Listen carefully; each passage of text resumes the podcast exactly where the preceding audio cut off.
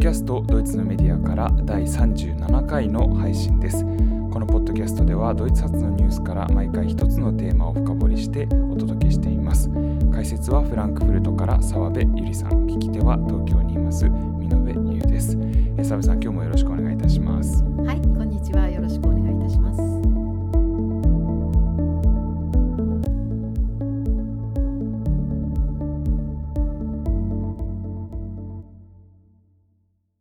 今日のテーマはですねウクライナ情勢なんですけれども2週間前前回に配信した際、えー、最後にですね、まああのー、状況が悪化することがないといいんですがというふうに、あの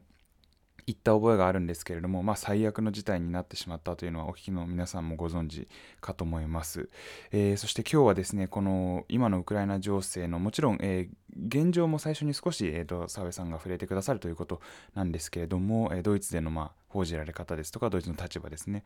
えー、特に詳しく、えー、お話しいただくのは、えー、なぜこうなったのかという、えー、遡る部分に、えー、なると思います。ただですね、えー、こういう、えー、状況が刻々と変化する中ですので、えーと、まずはじめに今収録している時間をお伝えしたいと思います。日本時間では2月25日の午後11時過ぎ23時過ぎドイツでは15時過ぎという時間帯に収録を始めています、えー、皆さんがいつお聞きになっているかもしれませんか分かりませんけれども、えー、この時間に収録をしていますえー、それでは澤部さん、えー、本当に前回お話しした時から大きく事態が動いていますけれども、えー、今のところからですね、えー、ぜひお願いしたいと思います。はいよろしくお願いします。えー、っとまずあの昨日のドイツはまだ夜だったんですけれどもあのいよいよ戦争が始まったということでそれ以来本当にあのどのもう一日中報道してるんですけれどもテレビやラジオやね新聞もそうですけれどもあの、はい、聞くどの報道を聞くだけでももうなんか胃が痛くなりそうなそういう緊迫感とショックですね。ドイツは今本当に昨日の夜明けからもうずっとショック状態にあると言っていいと思います。何しろあのヨーロッパでねあの第二次大戦後70何年かあれですけどもあの何年かぶりでえー、また戦争が始まったわけですからヨーロッパの土地でね戦争がまた始まったっていうのはものすごく衝撃なんですね。で、うん、えー、あのまあその辺はもう皆さんもあの最近昨日今日と起こっていることっていうのはよくご存知だと思うんですけれどもウクライナこのウクライナ問題をねウクライナ危機というかまあ今は戦争になってしまったわけですがこの問題をお話しする時にね、はい一番ね迷うのがというか今回私もだいぶ迷ったんですがどこから話せばいいんだろうっていう話なんです。そこでね、頭を悩ませ悩ませることになります。というのはどこから話すかでね見方がちょっと変わってくるんですね。だからそれがね結構決定的なんですよ。でおそらく日本でウクライナ問題についての、えー、報道がね盛んになったのって今年の多分1月の下旬ぐらいじゃないかなと想像してるんですけれどもドイツでは、昨年あの12月に入ったあたりからあのウクライナ危機っていうのはもう報道のトップをほぼ占めるようになり始めます。でえじゃあその時にね、まあ、何が起こったかっていうことなんですがまああのー、昨年のせいからにしても、まあ、今年に入ってからにしてもこの23ヶ月のことっていうのはおおよそのところはもう日本でもだいぶ報道されていると聞いておりますのでここはねちょっと早足であのざっと解説お話しするだけにしてで今回の話はね、えーと、後半までぜぜひ聞いていただきたいと思います。というのは、うん、あの後半の最後の方がね知らない方にとっては結構驚くことじゃないかなと思われる話がありますので。まあ、もしかしたらご存知の方も多いかもしれませんが、えー、できればあの最後までお聞きくださいと申し上げておきます。ぜひお付き合いください。はい、はいでじゃあ昨年末何があったかと言いますとあの11月にロシアが再びウクライナとロシアの国境に軍隊を配置し始めるんですね。でそれを受けてアメリカが、あのまあ、批判もちろんあのバイデあアメリカのバイデン大統領がプーチン氏となんとか対談してあの引っ込めというふうにね早くあの兵を引き上げようっていう、まあ、説得を始めるんですけれどもあのこれは何回も今までやっていますけれども全て物別れ。でさらに、えー、昨年12月の中旬中頃には G7 の外務大臣サミットがありましてこの時に西側はロシアに対して共同で勧告を出します。その内容はこれ以上エスカレートさせると経済制裁するぞっていうまあ勧告だったんですね。でももちろんロシアはそんなことを聞く耳も聞く耳を持たなかったわけです。で一方ロシアはこれも何回も行われたようですけれどももう昨年の段階で NATO に文書で自分たちの要求を突きつけてきてるんですね。でそれはその要求内容っていうのは詳しくお話しするとねすごくちょっとこびった話になっちゃうんでものすごく簡略化して申し上げると一言で言うとウクライナを NATO に入れるな NATO はもうこれ以上東に進出してくるなっていう要求なわけです。はい、でそれがね、あのー、まあ、去年の末から始まった状況でで、まあ、一歩も両側ともが一歩も引かない状況で今年に入ります。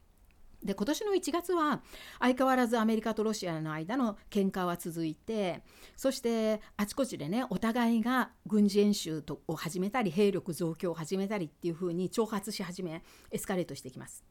で歩み寄りは全くしない。そして1月下旬にはアメリカとイギリスはすでにあの在ウクライナ大使館の自国の職員たちの引き上げを行います。で一方またロシアが突きつけてきた要求に対してアメリカと NATO ははっきり書面で回答するんですね。その内容は NATO の東方拡大をやめろというロシア側の要求には応えられない。だが何かしらの改善策をね探るための対話をする用意はこちらにはあるっていう、まあ、そういう内容だったようです。でこういうのがまあ1月の状況だったんですがこの段階でねまだ欧州って存在感が薄かったんですね。っていうのはあまり欧州としてのはっきりしたこう具体的な姿勢も出てきませんでしたし何よりねドイツが沈黙していたんですよ。あのドイツがっていうのはショルツ政権ですね。が沈黙していたと。でとってもね消極的でこれは国内でもねすっごく叩かれましたねショルツさんは。でドイツがねそんなに消極的な態度をとっていた理由っていうのは大きく2つあります。一つは武器輸出をめぐる議論なんですね。これは何かっていうとウクライナはまだ NATO ではないですけれども西側が自分たちを支援してくれるんであればどんどん武器を供給してくれっていう依頼をかなりあの早い段階であの何度も何度もしてきてたんですね。で特にドイツに対してはあの武器を早く送ってくれっていうふうに要求していました。ところがドイツはこれは現在に至るまでずっとノーを貫いてるんですね武器は送らないっていうふうに言っていてこれをねウクライナはもうめちゃくちゃ批判していたわけですね。うん、でなんでドイツは武器を輸出しないのかと言いますとこれはねあの伝統的って言ったらなんですけれどももう確かねあの70年ぐらいか60年代のせいだったかあの冷戦時代からずっとドイツの政府の政治原則っていうのがありましてそれはまあドイツの中での原則なんですけれども一つにはその NATO の同盟国以外には武器は送らない。あるいは NATO が NATO として結束して何かの使命に乗り出す時以外はよその他の国には武器は送らない特に紛争地域紛争地域というのは今すでに戦争が起こっている地域もしくはこれから今にも起こりそうな地域、まあ、今回ウクライナがこの時そういう状況だったわけですがそういう地域は NATO でない限り NATO の同盟国でない限り武器は送らないっていうそういう原則があるんですね。でそれをショルツ政権もずっと守ってきていて、で今もですからドイツはいまだにノーと言って武器は送らないと言っていますただねこれをね叩かれたくなかったんですよあんまり話題にしてだからね沈黙してたんですねショルツ政権は。で国内でもこれはあの多少の議論にはまあなっていますね。実際にはあのこの原則って結構ね今までも歴史的に見てあの例外があるのでだからなんで今度はね例外作らないんだっていうようなことを言う政治家たちもいますし国内でも大きな議論になったんですね。まあ、いずれにしてもそのドイツが1月の時点でまだ非常に消極的であった理由の一つはこれです。2つ目の理由は例のロシアとのあのガス天然ガスパイプラインの話なんですね。はい、でまああの今もうあの報道でお聞きと思いますが EU はもうあのはっきりロシアへの経済制裁を決めもうあの実行に移していますけれども当時まだ1月の段階ではね経済制裁するぞするぞとは EU は口を揃えて言って言っていたんですけれども何をするっていうところがねはっきりしてなかったんですよ。でねロシアを経済的にあロシアに対して経済的打撃を与えるね最も有効な方法の一つがこの共同で間もなく始めようとしていたそのガスパイプラインプロジェクトをやめちゃうことなんですね。でこのガスパインガスパイプラインプロジェクトについてはもう私たちもこのポッドキャストで何回か触れたことがあるので、あの聞いてくださった方の中には覚えてらっしゃる方もおられると思いますが、ノルトストリーム2と名付けた要は、えー、ロシアから天然ガスを大量に EU に輸出するそのパイプラインなわけです。でこれまでのように地上を通るのではなくて海底パイプラインなので大量かつかなりの安価でヨーロッパに売ることができるんですね。でロシアとしてはものすごく、あのー、まあ、大きい商売になるわけでヨーロッパとしては自分たちが必要としているね、あのー、天然ガスの需要をこれで満たせるしかもエネルギーの価格を上げなくて済むっていうことで両方にとって、まあ、ウィンウィンという関係で始めたのがこのプロジェクトだったんですね。でこのプロジェクトはもともとはこの民間企業によるプロジェクトなので国は一応関係ないとは言われていたんですが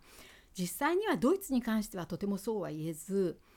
まあドイツの国の利益に見合ったプロジェクトだったのでドイツ政府が非常にこう率先してあのまあ支援していたプロジェクトといえます。しかも、はい、今現在政権を取っている社会民主党ここがね政権昔政権を取っていた時に始めたプロジェクトなのでまあ肝入りなんですね、うん、この社会民主党肝入りのプロジェクト。だからこのこれがねあの話題になってくるとこれは一体どうするんだ止めるんじゃないのかっていうことがあんまりこう話題になってくるとね政党自体の政党の中でもね意見が割れちゃって 割と大変なことになりそうだったのでねショルツ首相はね1月の間はずっとね一言も口にしなかったんですね。このあのノルトストリームのことを。でこれはねすごく国内でも滑稽な感じでねあのつまりロシアへの経済制裁を叫んでいるのになんで天然ガス肝心の天然ガスパイプラインをどうするかについて一言もないんだ。なんでこれについて全く触れないんだっていうのはとってもまあ滑稽だったわけで。で随分ね叩かれて、うん、ショルツさんの支持率って一度ね1月の末あたりにガクンって下がったんですね。で、うん、まあ結局口にしたくなかったんですね。これこれを口にするといろんな問題が起こるからそういうこともあってショルツ氏が1月の間はね大変寡黙で存在感薄く影も薄く声も小さくっていう感じだったんですね。でそれが変わるのが2月に入ってからです。で2月になると急にバタバタバタっていう動きが始まるんですがまずあの2月の4日北京オリンピックの開幕式にプーチン氏が中国にを訪れて習近平と会いそしてどうやら習近平の支持を取り付けたんですね。で中国はロシアを支持するっていう言葉をなんか引っ張り出したようです。で一方その2月の2週目あたりから西側の動きもものすごく積極的になりましてフランスのマクロン大統領がプーチン大統領と会ってその後ウクライナに飛んでセレンスキー大統領と会い全く同時にあの同じ日にドイツのショルツ首相はワシントンに飛んでバイデン氏と会談。その後すぐウクライナに引き返してセレンスキー氏と会いそして翌日にはプーチン大統領と2者対談っていうふうにね。であのドイツの外務大臣のベアボックさんも何回もウクライナ入りしては外務大臣などとあの話し合ったりっていうそういう、うん、あのまあ、個人のレベルでもそうですしあと EU の中でも何回もこう集まってね会議を開いていますしあるいはウクライナとロシアの当事者をの、え、政府代表代表者と仲介役を務めるドイツとフランスっていうね4カ国での政府代表者レベルの会談も2月に行われています。こういうことがねすごくたくさんあってその間にもちろんご存知のようにバイデン氏とプーチン氏は時々電話で話し合うっていうようなこともなされていたんですがこれは全てね内容的には全く実を結んでないんですね。全くね進展はなかったわけです。えっと、人の動きは目が目ぐ目まぐるしかったんですがロシアと西側の間にはの話し合いの内容には全く進展はなかったわけでただねこの西側の代表者が次々プーチン大統領との面会を求めて話し合ったっていうねその意図は対話の内容にあったわけじゃないんですね。でそんなね誰かマクロンにしてもショルツさんにしてもあのプーチンと会ってね話してプーチン氏が「あそうか」っていうふうに 急に意見を変えるわけはないんですよ。そんなことは誰も期待していないわけです。ではなんでこんなに何回も何回もあったのかというと対話を続ける用意が相手にある限り戦争は起こらないだからなるべくこういう機会をたくさん作って相手にその気がある限りいくらでも話し合おうじゃないかっていうそれがヨーロッパの姿勢だったんですね。ですから、内容には大してもともと期待していないでもその場に出てくること相手がちゃんと出てきて話し合いの場を持つっていうそのことにすごくあの重きを置いたわけなんです。であの西側の代表者はさらにウクライナの方のセレンスキー氏ともよく会ってたわけなんですがそちらに関してはねあのどういうメッセージがあったかというと西側はどうしてもそのメッセあのウクライナに送りたかったメッセージというのがあってそれは私たちは絶対にあなたたちの味方だからだからロシアの挑発には頼むから乗らないでくれっていうねそういうメッセージを常に発するために会ってたんですねウクライナのセレンスキー氏と。うんただ先ほどもちょっと言いました通りウクライナはこういう西側の態度には必ずしもあ満足していなくて、まあ、ドイツのことはケチョンケチョンに批判していますし結局あの一番自分たちが欲しい武器をくれないっていうことでね大変不満を持っていました。でこのウクライナ側のね理屈っていうのはもちろんそのあの攻められる国が自己防衛をする時に戦争を始めたり武器を持つっていうのは当然国際法でも認められていると。それに自分たちが武器を欲しがっている理由っていうのはあのロシアとウクライナじゃ軍事力の差はもう圧倒的な差があるわけですよね。でもウクライナがそれでも次々ね西側から新しい武器を仕入れていってある程度のこう軍備を整えていけばそれだけロシアにしてもおいそれとは攻撃できなくなるだろうつまり、うん、戦争を避けるためには私たちには武器が必要なんだっていうねつまり軍備を整えるという行動を取る必要があるんだっていうそういう理屈だったんですね。でもドイツ側の理屈は、うん、あの武器を自分たちが武器を送るっていうことは戦争にねまた一つ一つこうあの戦争へのこう後押しをすることになる戦争に煽ることになるっていうそういう不安があるから武器を送らないわけなんです。うん、でもう一つねこれ私何かのどっかの新聞で読んだんですけれどもある記事が書いてたんですけどねあのドイツは特にねあのこの、えー、ウクライナとかロシアに武器を送ることだけはね勘弁してくれっていうそういうスタンスらしくってそれはなぜかというと、あのウクライナにしてもねロシアにしてもかつてのソ連ですよね。であのナチス・ドイツはねが蹂躙した国なわけですよ両方とも。ナチス・ドイツが殺した、うん、虐殺したウクライナ人だとかソ連人のねあの人数っていうのはもう大変な何百万人っていう数でしょ。で、うん、そういう土地にまたドイツの武器にそういう土地でまたドイツの武器を使って人殺しが起こることはねドイツのにはのにとっては耐えられないことだっていうねそういう気持ちがあるっていうふうに言われています。だからあの、先ほどショルツ政権がねあくまでやはりあの原則通り、まあ、紛争地域にはあ NATO の同盟国以外の紛争地域には原則的には送らないって言って頑張っているのももし送ることになった時に国内で一体どういう、あのー、反対の声が上がりどういうふうなねあの議論が湧き上がってそれに対して政府として持ちこたえられるのかどうかっていうことに自信がなかったからだっていうふうにも解説されていました。うん、でまあこういうのが2月の状況ででこういうふうにね欧州側はなんとか対話をすることでエスカレートを避けようとしてとにかく戦争だけはあの開始しないようにっていうふうに頑張ってたわけなんですがそういう中でねそういう努力を無にするかのように極端な発言を繰り返していたのがアメリカっていうふうにドイツは見ています。でアメリカはなんかもうやたら挑発的なことばっかり言ってねであのロシアからはヒステリーだとかいろいろと言われてたじゃないですか。それとか、あの何をまあ最終的にはアメリカが言ったと想像した通りになったわけですけれども何かこうあのロシア側がちょっとマイルドな発言をするとアメリカがねあれは嘘だっていうふうにすぐ声明を出すとかねそういうことをやっていたわけですよね。でこれがまあ2月の半ばまでの状況でそれ以降はまあ皆さんご存知の通りです。えーと今年今週の、えー、と月曜日、えー、2月の21日ですよねにあのロシアがねその東側の例のあの一番あウクライナの一番東にあるドネツク州とルガンスク州というこの2つの州を独立国家と認めた時あの時もドイツではものすごく騒ぎになったんですがあの時からね、まあ、あのもう開戦に至るのは時間の問題っていうそういう、まあ、心の準備はドイツ側にはあったんですね。ただ、うん、その後数日言われていたのはこのどういうシナリオシナリオでね今後展開するんだろうかっていう時におそらくはあの、まあ、独立国とロシアが勝手に見なしたドネツク州ルガンスク州から援護射撃をね要請する声が出てきた時に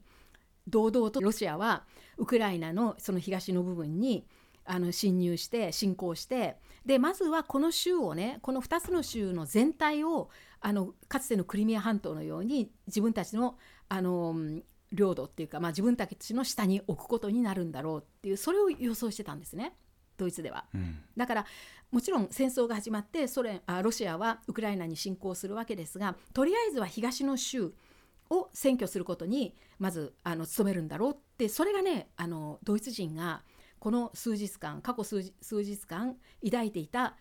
まあシナリオだったんですね、まあ、最悪シナリオだったわけなんですよ。うん、ところが昨日のそのあの、まあ、ドイツでは夜明け前ですけれどもいきなりキエフだとかウクライナのを3方から攻撃し始めましたよね。ウクライナ全土に今もう攻撃が始まっているわけで、はい、これがねものすごいショックだったんですねドイツにとっては。それがまあ今の状況です。でねここでねちょっとだけ中断させてほしいんですけれども、えーと、はい、今回のねウクライナ危機についてドイツのメディアの報道を見ていてね私はちょっとメディアの役割について考えさせられたんですね。うん、っていうのはこういうねあの現在進行形の大きい外交事件を報道する際に報道って大きく2種類に分かれるんだなっていうことに改めて気づいたわけです。はい、で一つの種類の報道っていうのはあのテレビやラジオの毎日のニュースがね盛んにやっていることで今何が起こっているかっていうことを伝える最新のニュースですね。もちろんこの毎日のニュースっていうのはそのためにあるわけですからこれは当然でねあの、うん、一番新しいニュースを報道しようとしてするわけです。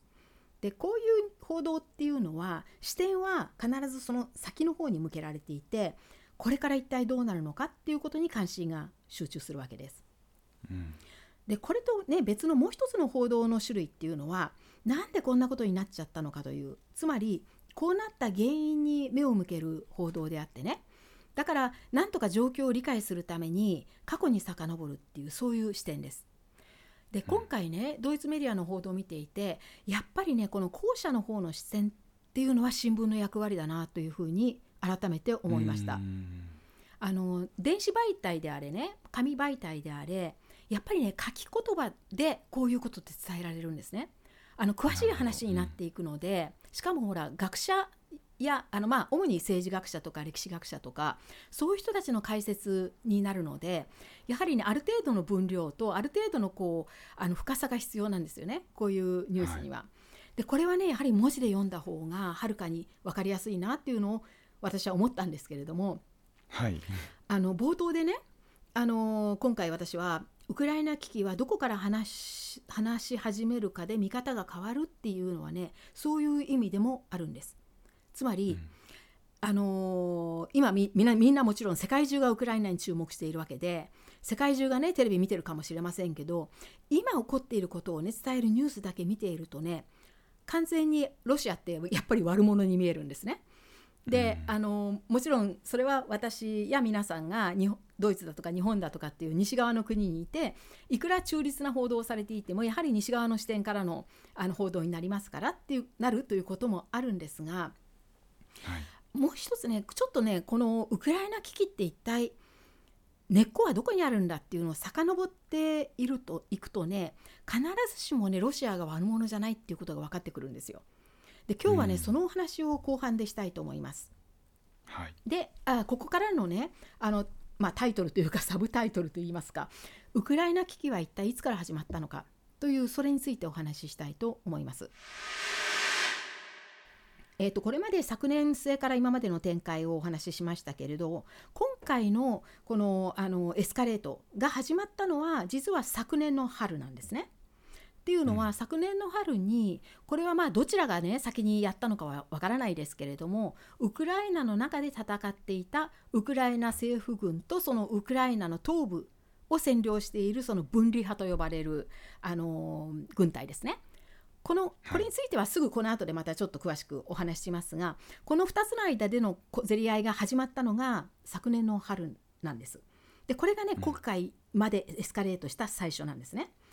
でこのエスカレートが始まってそれまでしばらく停戦状態にあったのがまたドンパチやり始めてそれでロシアがどんどんまたウクライナとロシアの国境に兵を配置することになるわけです。じゃあそのウクライナ内戦っていうのは一体どこが出だしなのかっていうふうにあという話になりますがこれは2013年の末から10 2014年にかけてがここから始まります。でうんこの時に何が起こったのかと言いますとこれは簡単にお話しするとウクライナの国民の大半が EU 加盟を望んでいたと。でそういう国民のか声を無視することができずに当時のウクライナ政府これはあのヤヌコービチという人が大統領だったんですが当時のウクライナ政府はあの後々 EU 加盟を考えてそのあの前段階である特別な経済協定を EU と結ぼうとするんですね。でこれを国民は歓迎するわけです。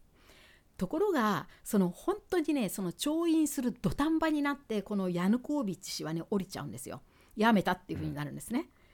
でこのヤヌコービッチ氏という人はもともと親ロシア派だったんですがやはりねこういうウクライナの動きを牽制するためにあの裏でプーチン氏がプーチンのロシアが脅迫したりあるいはものすごい額の経済支援を申し出たりして、まあ、ヤヌコービッチ氏を振り向かせるわけですねもう一度。でこのヤヌコービッチ大統領はそっちになびいちゃって本当にこれ土壇場でね調印を拒むんですね。そこで起こったのがウクライナのあの新 EU 派の、まあ、ほとんどのしあの国民がそうだったんですけどもあの EU 加盟を望んでいた国民たちでここから反政府デモが展開します。で年が明けて2014年14年になるとヤヌコービッチ氏は失脚してロシアに亡命でその代わりにあの住民投票でロシアあウクライナの国民が暫定政府を作ります。でこの時に大統領になったのがポロシェンコという人でこの人は新 EU の人政治家だったんですね。でこれをこのウクライナの動きを脅威に感じたロシアがこの辺はもうよく皆さんも覚えてらっしゃると思いますがすぐにウクライナのあウクライナの中でも特にロシア系の住人が大半を占めているクリミア半島に軍隊を送ってここにを占拠するというか、まあ、軍隊をそこにいすあ、えー、といさせあ、えー、と居座らせるんですね。うんでこの時の口実はプーチン側の口実はここにはねクリミア半島にはロシロシア人の住民ロシア系住民の方がはるかに多いとだから我々は自国民の保護をしなくてはいけないっていうことで結局事実上そそれ以来クリミア半島っていうのはロシアにもう編入された形になっているんですね。で一方でもう一つそのあのロシア系の住民が多いのが今問題になっているそのウクライナ東部の全体ではドンバス地域って呼んでるんですがこれが例のドネツク州とルガンスク州の2つの州がある地域ここにやはりあのロシア系の住民が多いんですね。でちなみにねウクライナ全体では住民の約8割がウクライナ人で約2割がロシア系の住民というふうに言われているようです。でそれが多いのがこのクリミア半島とそしてあのこの東側の2つの州ということですね。でこの、あの特にこの2つの州の要するにウクライナの東部で親ロシア派の住民がこの分離派と自分たちを呼んで分離派っていうのは我々はウクライナからは分離するっていう要求を掲げたわけですね。そして軍隊を作ってで鎮圧に乗り出してきたウクライナ政府軍と戦ったというねこれがウクライナ内戦です。ですからこれが始まったのが2014年なんですね。でロシアはこれまでは自分たちが、えー、兵をあのえー、侵攻させるっていうことはしませんでしたけれどもこの分離派にねせっせせっせと武器を供給してきたんですねこれまでもずっと。であの分離派を支持してきたわけです。でこれをねこの展開に驚いた EU はもちろんすぐに休戦のためにの仲介に走るんですが、えー、まずは2014年の秋に初めて休戦合意っていうのが成り立つんですけれども一度成り立ちはしたんですけれども1ヶ月か2ヶ月ですぐに破られるんですねこれ。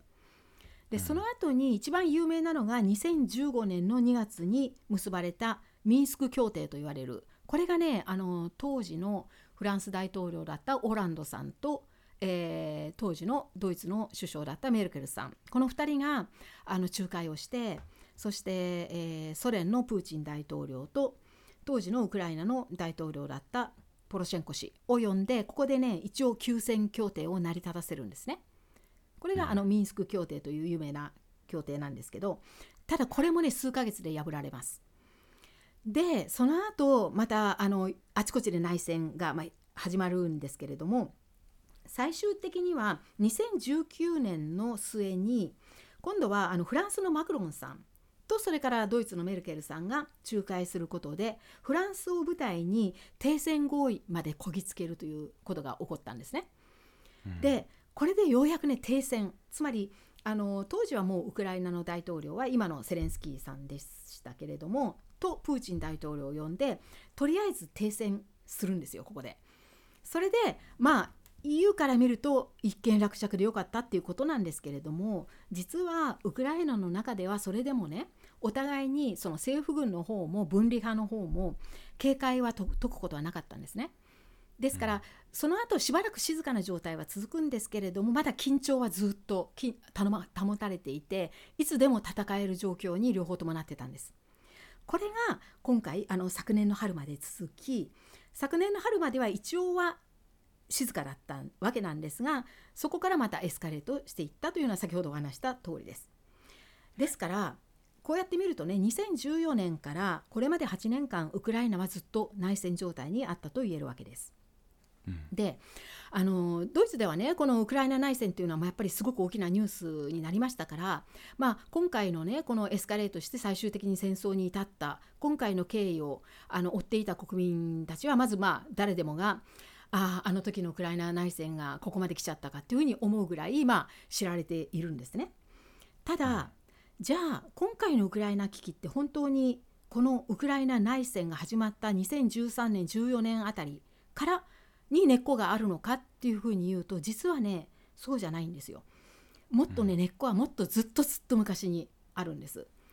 でそれはね、あのいつかと言いますと1990年の2月です。でこの1990年は何の年かというとドイツの東西統一が実現した年で、はいこのドイツの東西統一が実現したのはこの1990年の10月3日ですけれどもその前の段階でもちろんずっと準備が続けられていたわけですね。でそのまあ1990年の2月なんですけれどもここまで遡ってみると先ほど言ったようにね様相がちょっと違って見えるんですね。であの今のね日々のニュースでここまでさすがに遡って解説するテレビやラジオっていうのはあまりないのでドイツであってもないのでねあのあまりここまでね思い至らない人がドイツにも多いと思います。ただ、えーと、自分で言うのもなんですが面白いのはここからです。うん、えと1990年の2月に一体何があったのか。これが今日のお話のハイライトになります。はい、でねこのお話をする前にちょっとプーチンのねプーチン大統領が要求している内容にもう一度ね戻ってみたいんですね。うん、でこれは簡単に言うと先ほど申し上げたように NATO はもうこれ以上東に進出してくるなっていうことなんですよ。ただそれに対して西側の主張西側の理屈っていうのは本当にねその例えばウクライナならウクライナの NATO の加盟もしくは EU の加盟が実現するかどうかっていうのはともかくとしてウクライナのような主権を持った独立国が NATO や EU に加盟したいって望むのはその国の自由であってね加盟するなっていうふうに外からね強制することなどできないっていうのが西側の理屈なんです。そしてはっきりプーチンの要求を跳ねつけてるわけなんですね。でまあこの西側の理屈っていうのはもう最もだっていうふうに思えるわけですよね。はい、ただねここでねちょっと一度ロシア側に視点を移して見てみます。でねこれはねどうすれば一番ロシア側の視点になれるかと言いますとこれはねちょっとお暇のある方におすすめすることなんですけれどもね欧州の地図を広げてみてどの国が何年に NATO に加盟したかっていうのをね色分けして見ていくとねロシアがどういう脅威を感じてきたかっていうのはね割とよくわかるんですよ。うん、でここでねちょっと戻るのは1990年の先ほどのドイツ統一の年です。でこのドイツの東西東西ドイツの統一でかつての東ドイツは西ドイツと合体し統一ドイツになるわけですね。と同時にこの統一ドイツは NATO に加盟するわけですから東ドイツそれまで東ブロックにあった東ドイツっていうのはこの時に NATO に移るわけなんですね。ただ、うん、このこと自体はねソ連も同意したんです。っていうのはこの東西ドイツの同意あの統一東西ドイツの統一が実現可能となったのはその前に結ばれた契約があったからであってこの契約については以前に私美濃部さんとお話しした覚えがあるんですが 2+4 契約という契約が、はい、あのその基礎になったんですね。でこの 2+4 っていうのは何かっていうクイズを美濃部さんは見事に回答されたと覚えていますが2っていうのは東ドイツと西ドイツの2つのこと4っていうのは戦後あのしばらくの間ドイツを4つに分割して占領していたソ連アメリカイギリスフランスという4カ国の ,4 カ国のことでこの6つの国が同意して初めて統一ドイツっていうのは可能になったんです。でこのね 2+4 契約の中でこの東ドイツは統一ドイツになったら NATO に加盟するっていうことはちゃんと書かれていてね。ソ連も当時のソ連もそれに同意したんですよだからねここまではいいんですお互いにね分かってるんですね了解してるわけなんですね。ところが、うん、その後1990年にドイツよりもさらに東の国3つポーランドチェコハンガリーが NATO に加盟します。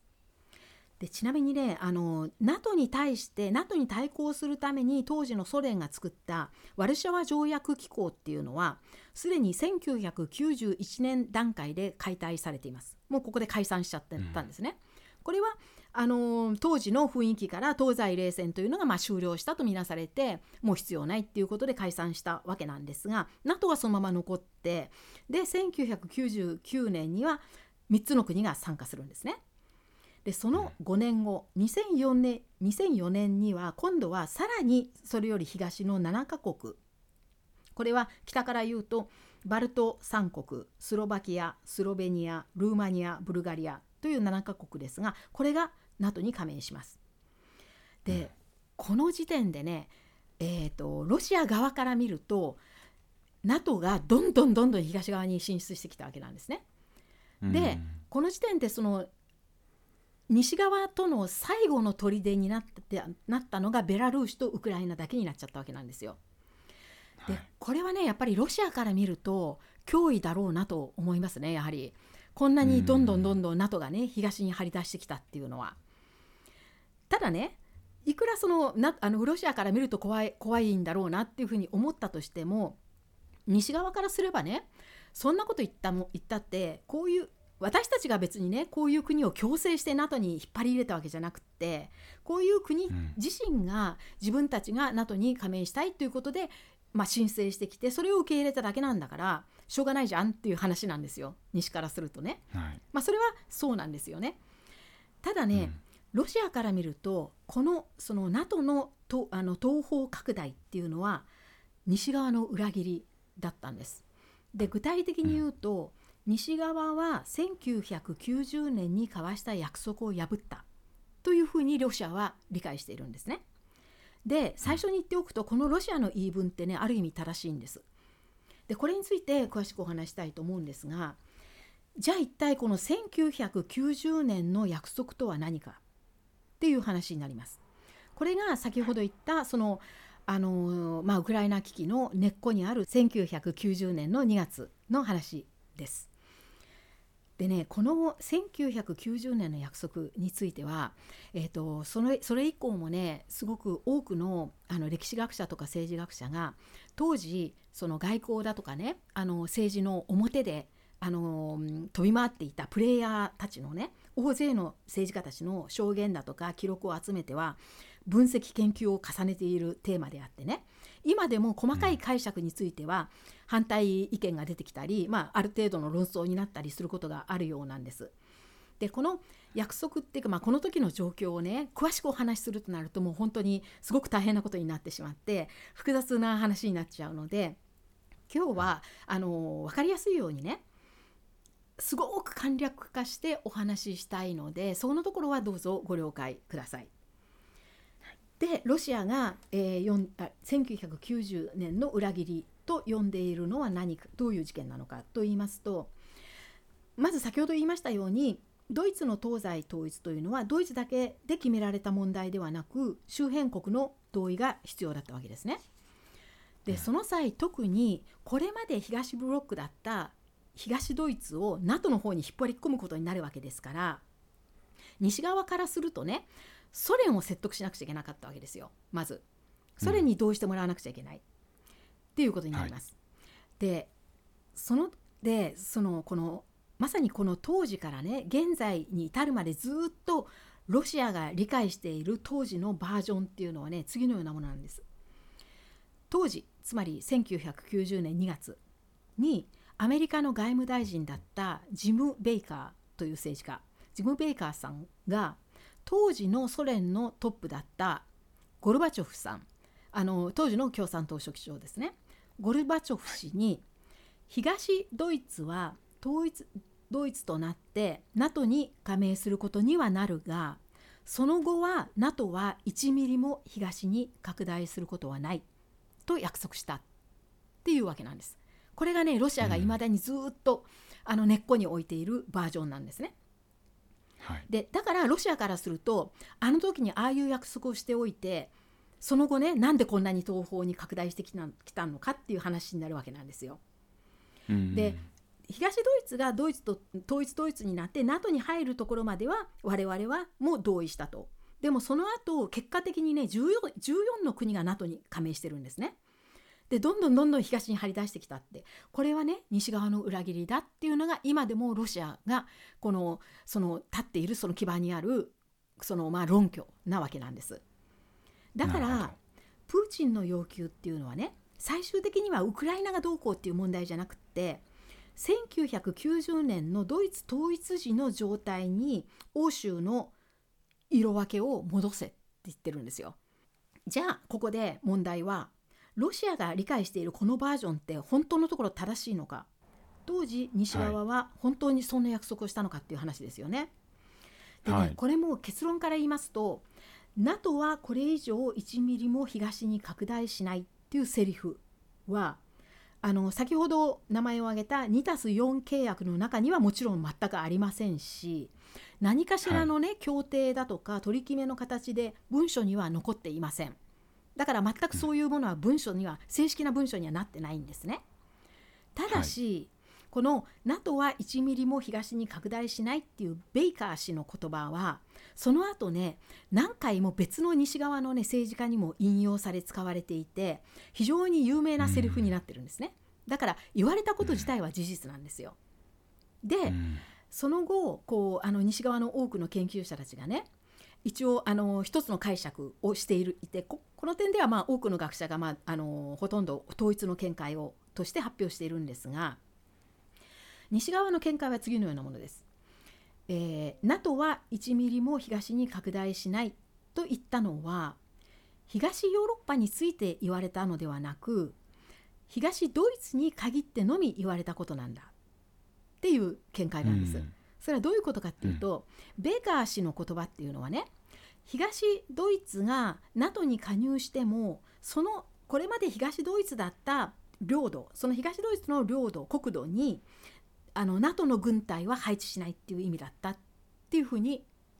まあ、あの受け取られるっていうことなんですね。だから東ヨーロッパに進出しないなんて一言も言ってないと、はい、そうじゃなくて東ドイツの中には NATO は、えー、軍隊を配置しないっていうそういう意味で言われたんだっていうふうに、まあ、そういう見解にとあの到達してるんですね。でねここに至って私は非常に混乱したんですけれどもなんでそもそもこんな大事なことをね文書にしないのかっていうのってすごく不思議じゃないですか、はい、そうですね。ね、はい、こんな大事なことをねどうしてどっち側も文書にしようとしなかったのかっていうことなんですけども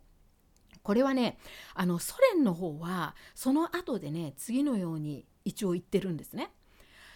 あの当時はそのゴルバチョフ氏の時代ですからゴルバチョフさんっていう人はものすごくこう西側に自分からこう歩み寄ってきた人でそれがきっかけになって、まあ、いわゆる雪解けの時代だったわけですよねこの頃っていうのは。冷戦が終結して、はい、そしてようやくこの両方が歩み寄ってきてそしてとてもこうあの友好的な雰囲気を作っていたと。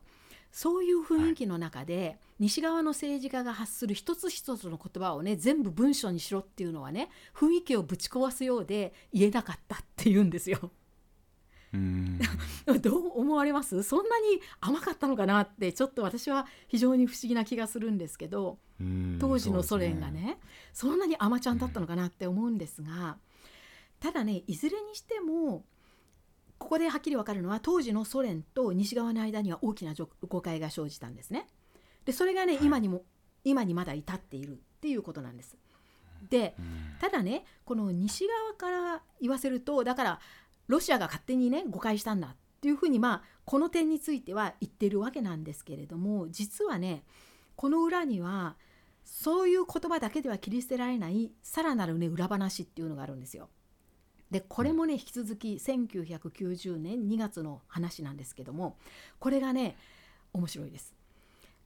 ドイツのね当時の外務大臣はハンス・ディートリヒ・ゲンシャーという政治家でこの人はね、はい、あの当時はドイツはあのヘルムート・コール政権ですよね。でコールっていう政治家は以前にもお話ししましたけれどもキリスト教民主同盟の政治家で、まあ、この人が政権を持っていた時にあのドイツの統一というのは実現します。でその統一の準備をしていた時にこのコール氏とそれからそのこの時政権を取っていたキリスト教民主社会同盟と連立していったのが自由民主党でその自由民主党のトップだったゲンシャーという政治家があの外務大臣を務めてたんですね。はい、でこのコール首相とこの、えー、ゲンシャー外務大臣は、まあ、二人三脚でなんとかこう悲願のドイツの東西統一を成し遂げようと頑張ってたわけなんですよ。ところがねこの2人の政治家っていうのは実はねだいぶ違う考え方をしていたらしいんですね。で、特にねあのゲンシャー外務大臣というのはあのドイツ統一をどうしてもね実現したいそれをねそのためにはソ連の合意が必要でそのソ連の合意を取り付けるためにはもっとねずっとソ連寄りにね近づく用意もあったと言われる人なんです。で、うん、具体的にはねこのゲンシャー氏はドイツの統一を機にいっそのことを NATO もワルシャワ条約機構も両方とも解体してしまって改めてロシアを含む全欧州ヨーロッパ全体つまりロシアも欧州とみなしてね同じ大陸ですから、うん、全欧州の安全保障機構を新しく構築し直そうっていうね構想を持っていたっていうふうに言われます。うん、でねしかもこのゲンシャー氏はこういう、まあ、ビジョンを持っていたような人なので当時そのソ連の外務大臣とのあの2者対談の中でねはっきり NATO が東に1ミリも拡大しないって言った意味は東ドイツの中だけの話ではなく欧州全体についてだって言ってるんですね。だからさっきの話とねをひっくり返すようなことをこの人は言ってるんですよ。はい、でこれを聞いて驚いたのがコール首相なんですよ。でそれでねコール氏は全くそんな構想を持っていなかったし全くそんなことをあのロシアと一緒あ、まあ、当時ソ連ですがソ連と一緒になってね新しいこう安全保障機構を作るなんていうのは全くコール氏の頭の中にはなかったわけですしで、うん。慌ててそれでまあ後日後になってからあの時にゲンシャー氏が言ったセリフっていうのはね彼個人の意見なんであって西側全体の意向じゃないっていうふうに片付けるんです。うんっていうふうにね、あのーこれはね、あのーまあ、今のはドイツの中の話ですけれどもドイツの内部だけに限らず西側の中でもね足並みって必ずしもこの時揃っていなくってでそのコール氏があれはゲンシャー氏一人の意見なんだって言って片付けたこのゲンシャー氏のビジョンですね。この構想。うん。これはね実はあのフランスの当時の大統領だったミッテラン氏にも支持されていたって言われていますしあるいは、あの今でも西ヨーロッパの中にもね NATO に加盟していない国っていうのはさ数カ国ありまして例えばスウェーデンフィンランドオーストリアスイスっていう国は NATO に加盟していません。でこういこれらの国はねみんなこの構想にあの関心を持ったっていうふうに言われてるんですね。ただ最終的にはこの案をヘルムート・コール首相が潰したわけなんですがその背後にいたいてまあまあちょっと悪い言葉を使うと糸を引いていたのはアメリカのブッシュ大統領なんです。で当時、うんあのこのえ当時のアメリカはあのブッシュシニアお父さんのブッシュの方ですねの政権だったわけですが、このブッシュ大統領っていうのは東西ドイツに非常に貢献した人っていうふうにもドイツでは言われますけれども、まあ、西側の国を次々説得してねなんとかドイツの東西統一を成し遂げよう実現させてやろうっていう形で随分協力してくれたっていうふうにもドイツでは知られてはいるんですが実はこのブッシュ氏はすごくね先を見ていてそれで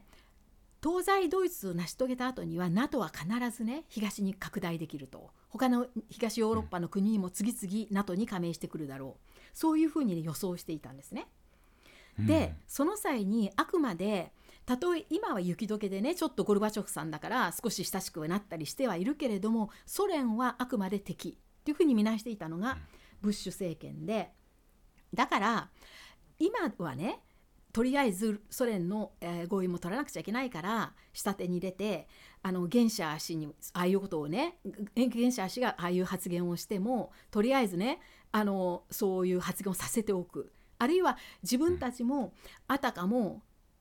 まあ誤解させるような言い方をすることでねあのロシアともっと近寄る意図があるんですよっていうところを見せてでも実際にはこのアメリカっていうのアメリカにとってみればヨーロッパがロシアと組んでね、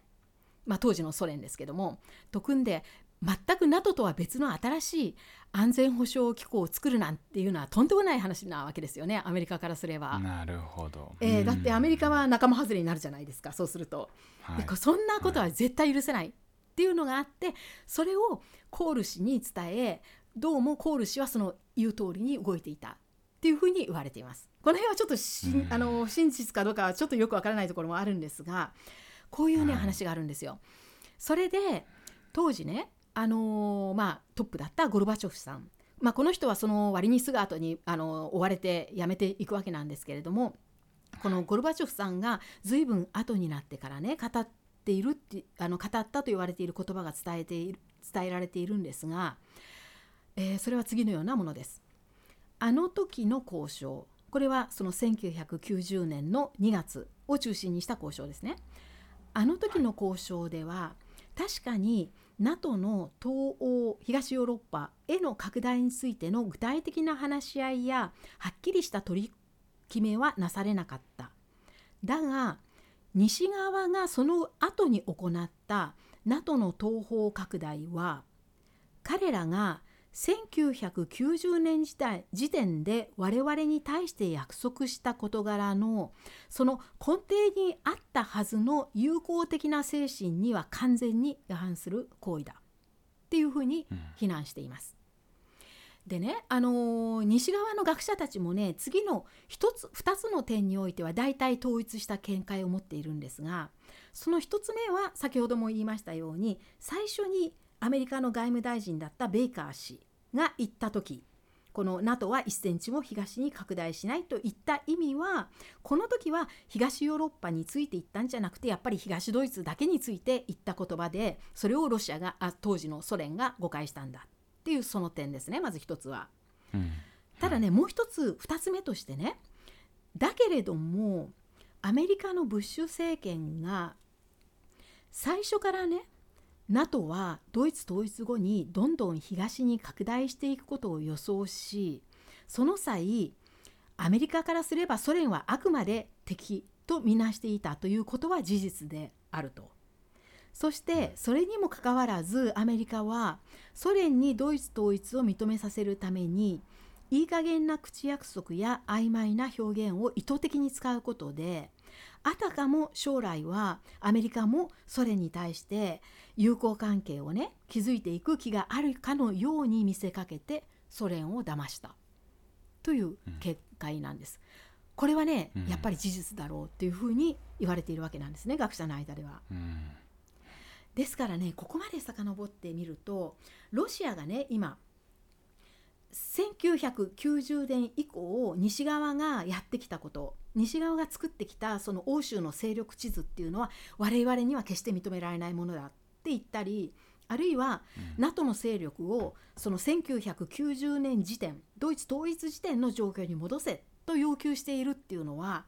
必ずしもむちゃくちゃなこと言ってるわけじゃなくて全くね利がないわけではないと思えるわけなんですね。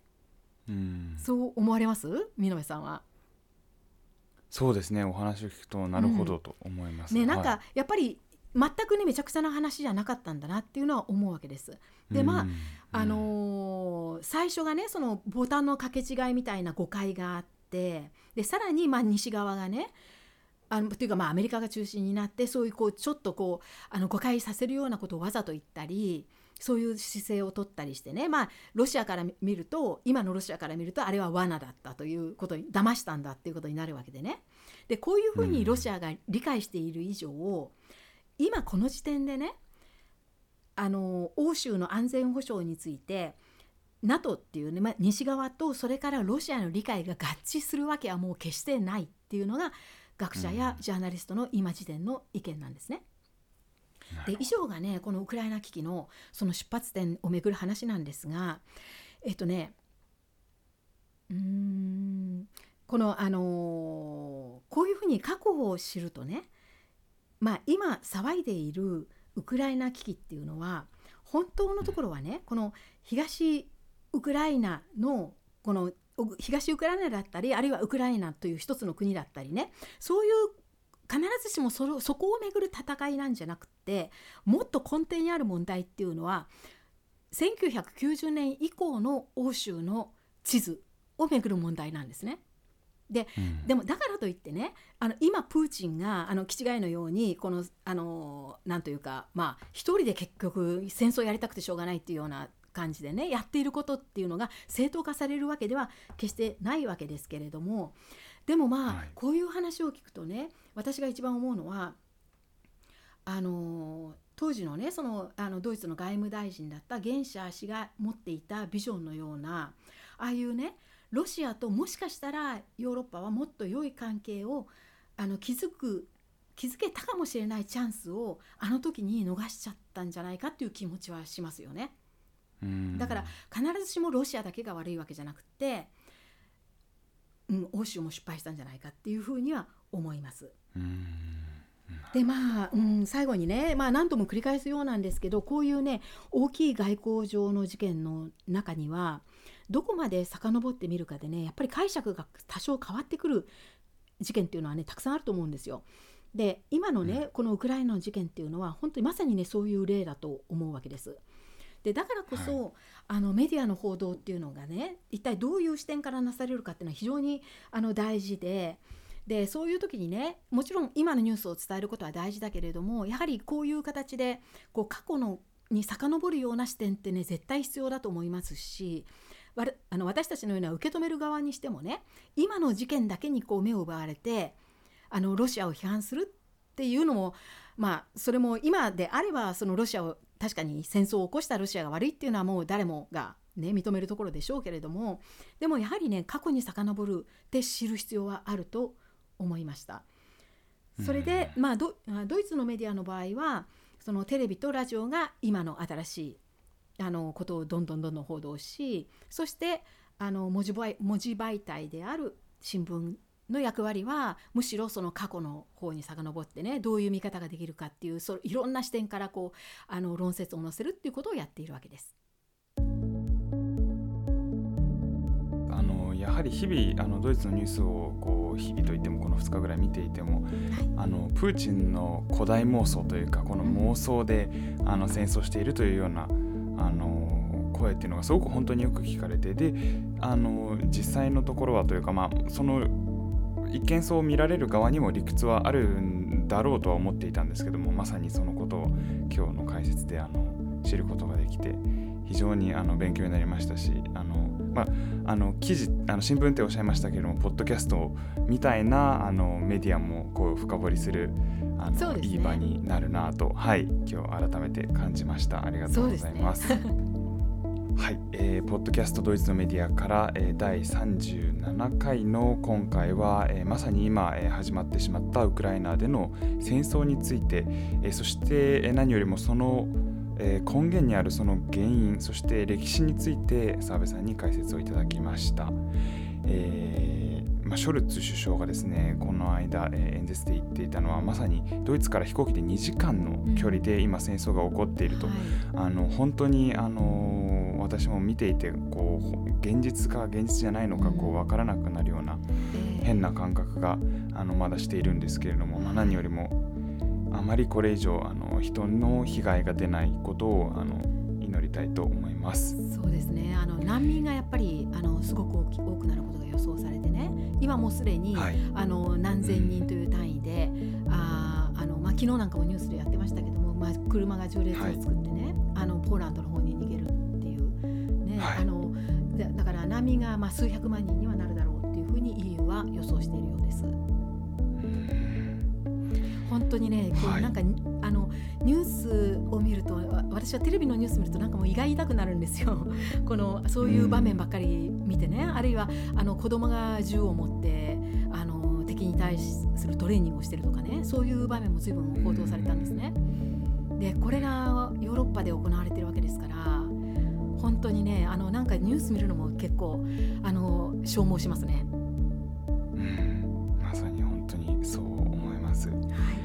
えー、はい、では、えー、今回のポッドキャストは、えー、この辺りで、えー、させていただきたいと思います。えー、ご意見や、えー、コメント、ご感想はいつも通りドイツ .media.gmail.com までメールでお寄せください。えー、それではまた次回、えー、ポッドキャストドイツメディアからでした。